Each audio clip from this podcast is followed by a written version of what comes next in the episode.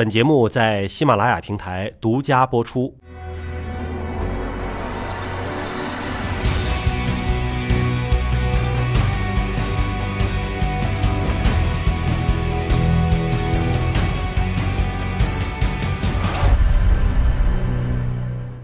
好像确实有很多妈妈生完孩子之后很失落。生孩子前就有失落的，我不知道徐老师是就我就失落过。对对，生之前就失落不。是，其实这是有有故事的，你知道吗？啊因为我怀宝宝是在咱们五幺二地震的时候。哦，对，当时我我跟我跟我女儿讲，我说这个呃，妈妈怀着你的时候啊，就躲过地震。嗯，对，这个是呃，第一是我们非常有纪念的一个日子。那个时候嗯，几个月，五个多月。五个多月的时对，，一点儿不夸张，嗯因为我这个人性格是非常开朗，嗯嗯我从来没有出现过一个人坐在那儿生闷气，我都没有过。嗯嗯，但是那次地震，我真的是出现了轻度的，我觉得是属于轻度的抑郁。你的症状是什么呢？症状是我会瞎想，我想如果现在地震这房子掉下来之后，我被卡在那儿了，没有砸死我，我卡在那儿了，嗯我一定会自己把自己吓死的，嗯，我不会自救的，嗯我会首先我自己就很害怕，嗯，然后越想越怕，越想越怕。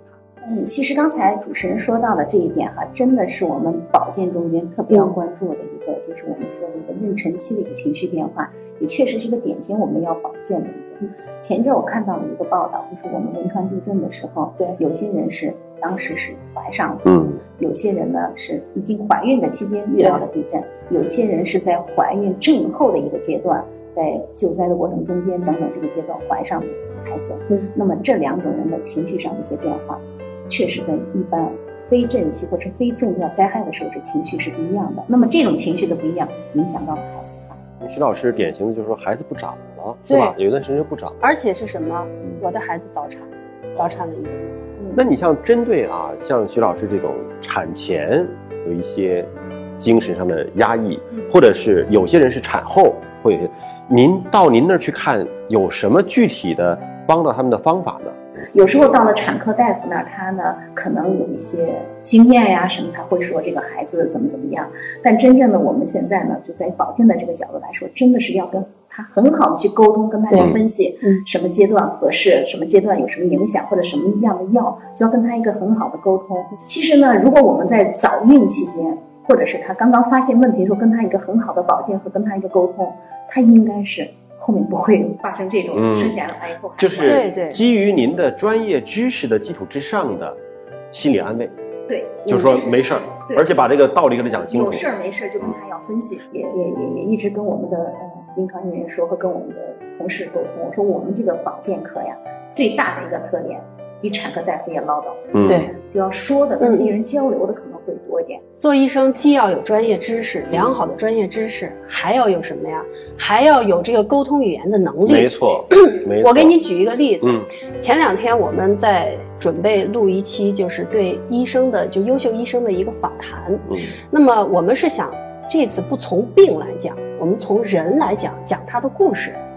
然后呢，我们就说讲哪个医生呢？后来我们大家都推荐，就说哪个哪个医生，说他跟我聊天的时候，我就心里特别舒缓。嗯就是如果他给我看病，我就特别愿意。为什么呢？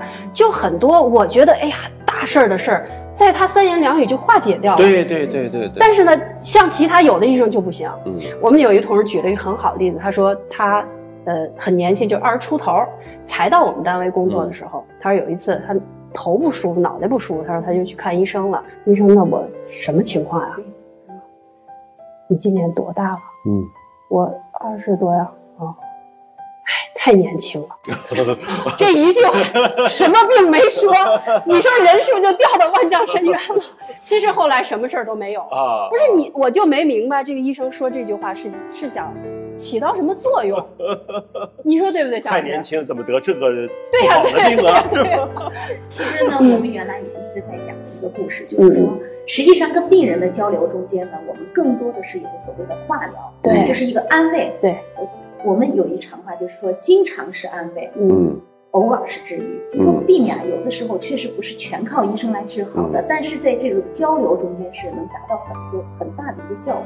呃，您刚才讲到的这个，咱们妇保科啊，是一个全生命周期的。对，那其实是不是在小孩儿进行这个初次月经的时候，就已经要纳入到咱们这个妇保科的范畴之内了。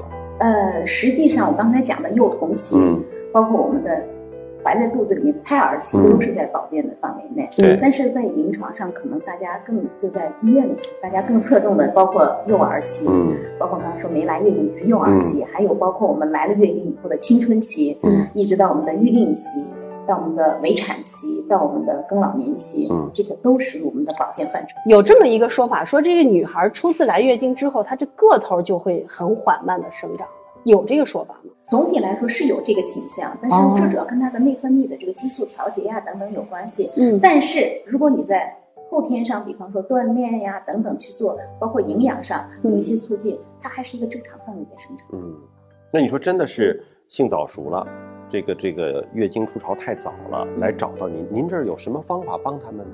这个要看原因了。嗯呃，它是一个器质性的病变，还是说是有确实呢是一个内分泌上，单纯是一个内分泌上的有一些问题造成的，或者包括一些不良的一些饮食呀，还有等等的原因造成的。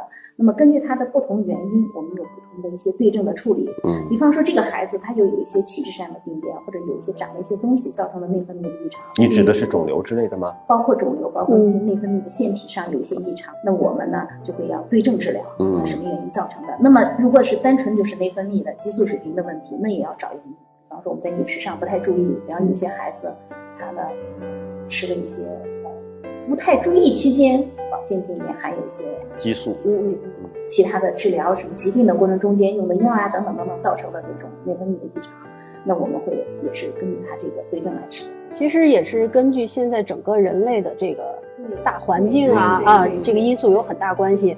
你像我对你像我们这一代人，可能就是初中啊，或者是甚至高中嗯才会有这个现象。嗯但是现在的孩子普遍，我看这个基本上就是六年级啊，或者五年下学期啊，都早。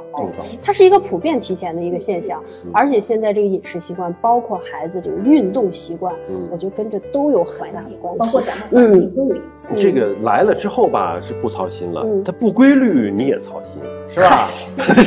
总之，这是操一辈子的心。不，你想这个，我刚才听这个张主任讲，就是确实有一些这个高考的女学生，因为高考而不规律。您给我们举举这个例子是怎么回事？是我手上就有一个典型的一个病例，就是说这个孩子呢，在嗯高考了以后几个月就不来月经，嗯。当时他没有关注这个事情，几个月都不来，几个月没有来月经，哦。就是高考完了以后，等到上了大一了，嗯。也都没有关注这个事情，想着啊，就自己来去就来了，嗯。结果快一年的时间，就大一快毕业的时候才意识到，这怎么一年都不来月经了，哦才到医院来。嗯，所以呢，就像我们手上哈，每年里头这个高考、中考，嗯，还有没有说到的咱们减肥，嗯就是这种急剧的减肥，体重急剧的下降造成的这个闭经，嗯，这种情况其实还是蛮多的。这是什么问题？考试导致的就就闭经了是吧？它还不是绝经，就是 闭经啊，是压力吗？是跟他的情绪是有明显的关系的。嗯嗯就是呃，因为他高考的时候压力大，他可能没高考之前月经就有一点紊乱了，嗯。然后等高考完了以后就发现不来月经。可是你高考完了都一年了呀，这压力该过去了。造成的这种闭经呢，就是嗯没有恢复过来。当然了，很多的孩子其实这是个比例问题，嗯也是一个呃，绝对不会说是他在这个高考期间月经不调，个个都高考以后都闭经，但是确实有这样的事例，嗯就是因为高考过多的这种压力嗯造成了，这也就是所谓情绪造成了一个内分泌的异常。嗯，还有我刚才想说的那个减肥，嗯这点是特别想强调，我们女孩子爱美，嗯，急剧的减肥，体重急剧的下降了以后造成的闭经，因为这两种闭经为什么要特别提出来？它的月经恢复，如果一旦发现闭经时间过长的时候，它月经恢复起来就相当慢。嗯。那像您手头这个案例，都都闭了一年了，这怎么恢复呢？